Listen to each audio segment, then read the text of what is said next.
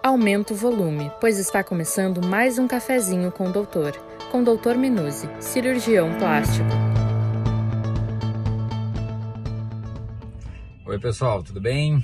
Hora do nosso cafezinho. E o assunto que eu trouxe hoje aqui é sobre os edemas, os inchaços que o paciente tem no pós-operatório, tá? E é uma, vejo uma dúvida e uma angústia muito comum.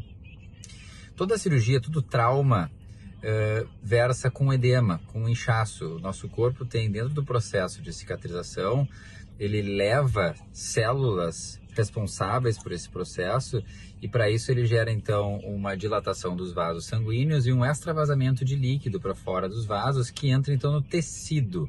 É como se fosse uma esponja que se enche de líquido, tá?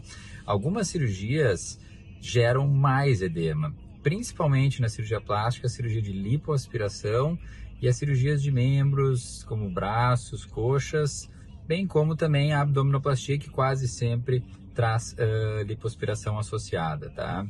O que acontece num primeiro momento, então, é um, um, edema, um acúmulo de líquido muito importante nas áreas operadas, e esse edema vai regredir ao longo dos dias, semanas e meses que uh, vão passar após a cirurgia. E é muito interessante como varia completamente de uma pessoa para outra, tá? É claro que varia também dependendo do grau da intensidade da cirurgia, ou seja, uma pequena lipoaspiração e uma grande lipoaspiração vão ter edemas distintos, tá? E a gente vê bem também como alguns fatores ajudam os pacientes a desinchar um pouco mais rápido, tá?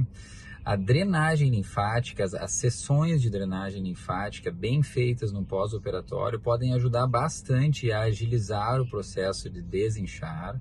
É claro que tu desincha muito na sessão, depois tu acaba inchando novamente, e tu faz uma nova sessão, e assim tu vais desinchando e inchando ao longo do tempo, tá? Mas ajuda bastante. Malhas compressivas, uso de tapings, outros tratamentos também podem ajudar bastante. Outros detalhes que ajudam: alimentação saudável, hidratação, tá? E, obviamente, atividade física, tá? Quando o paciente já está mais recuperado da sua cirurgia, ele deve sim retomar os exercícios físicos, que até num primeiro momento podem gerar um pouco de edema, mas que com o passar do tempo vai ter, a tendência é ficar cada vez melhor e agilizar o processo do desinchar, tá? Um aumento do tônus muscular ajuda também na retração da pele, então na diminuição dos edemas.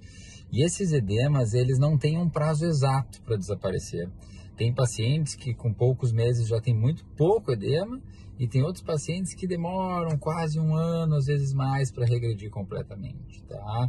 Infelizmente, a gente não tem uma regra matemática em um prazo específico. Alguns pacientes sofrem mais, outros menos.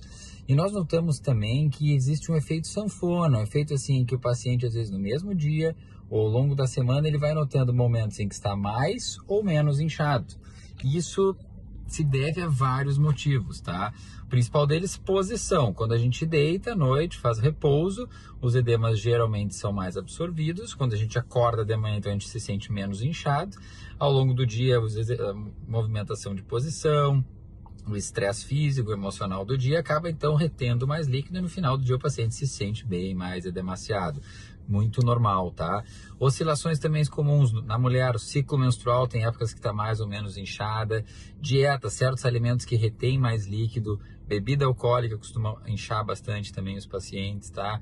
Questões climáticas, esse calor excessivo que a gente sofre aqui no sul nessa época do ano, então ambientes muito quentes, muito úmidos costumam também aumentar os edemas e, o estresse físico, psicológico do dia a dia, então o paciente quando ele retoma suas atividades, volta ao trabalho, o estresse costuma inchar bastante também, tá? Mas esse inchaço ele vai embora, ele vai desaparecer, é uma questão de tempo, é uma questão de paciência, não adianta se angustiar. Não adianta que a gente querer que o relógio passe mais rápido, tá? Quando a gente fala seis meses, é seis meses. Seis meses não passa em um mês. Quando a gente fala um ano, é 12 meses. E 12 meses não passa em 30 dias. Então a gente tem que entender que esses prazos eles são é, variáveis de uma pessoa para outra, mas o tempo ele, ele vai andar no seu tempo. E a gente não tem como querer, às vezes, agilizar tanto um processo que é natural do corpo, tá bom? Então, pessoal, vocês que estão em pós-operatório, vocês que vão passar por uma cirurgia, entendam que isso faz parte do processo de recuperação. é difícil, é chato. Quanto melhor você se comportar, então, drenagens linfáticas, alimentação, hidratação, exercício físico, todos esses bons hábitos que vocês podem agregar vão ajudar, mas não vão fazer mágica, tá? Eles vão, eles vão deixar o processo melhor e mais rápido, mas todo mundo vai passar por isso. Tá bom, pessoal? Então, bom final de semana para todo mundo aí.